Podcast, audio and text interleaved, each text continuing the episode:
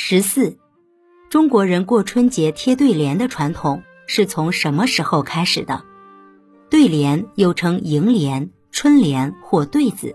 目前常见的对联按应用场合划分，大体可以看到如下几种：春联，也就是一年一度新春佳节时书写张贴的时令对联，应用的最为普遍。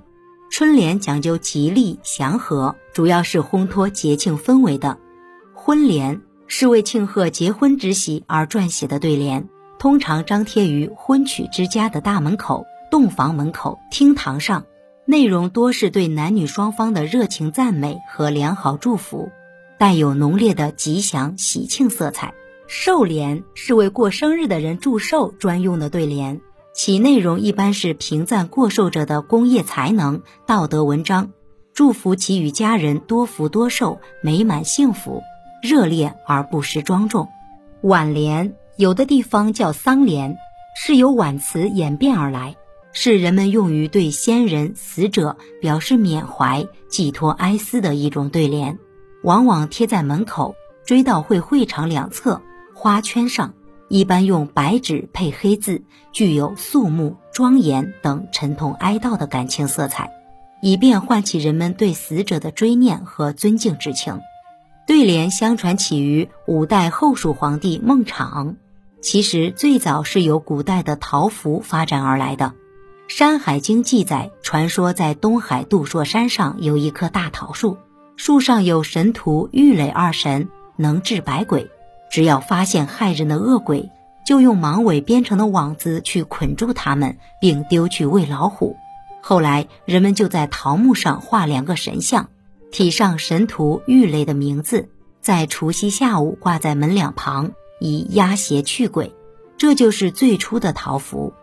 根据文献记载，五代后蜀皇帝孟昶过节时，在门外的桃符上题词：“新年纳余庆，佳节号长春。”这要算中国最早的对联了。此后，桃符的内容与性质慢慢发生变化。桃符上神荼和郁垒的名字慢慢被联语代替，人们一般在上面写上一些吉利的词句，讲究平仄对仗。书写的材料也可以是纸、布或刻在竹子、木头、柱子上。一副标准的对联总是由相互对仗的两部分组成，前一部分称为上联，又叫出句对头；后一部分称为下联，又叫对句。对尾两部分成双成对，除了上下联外，还有横批。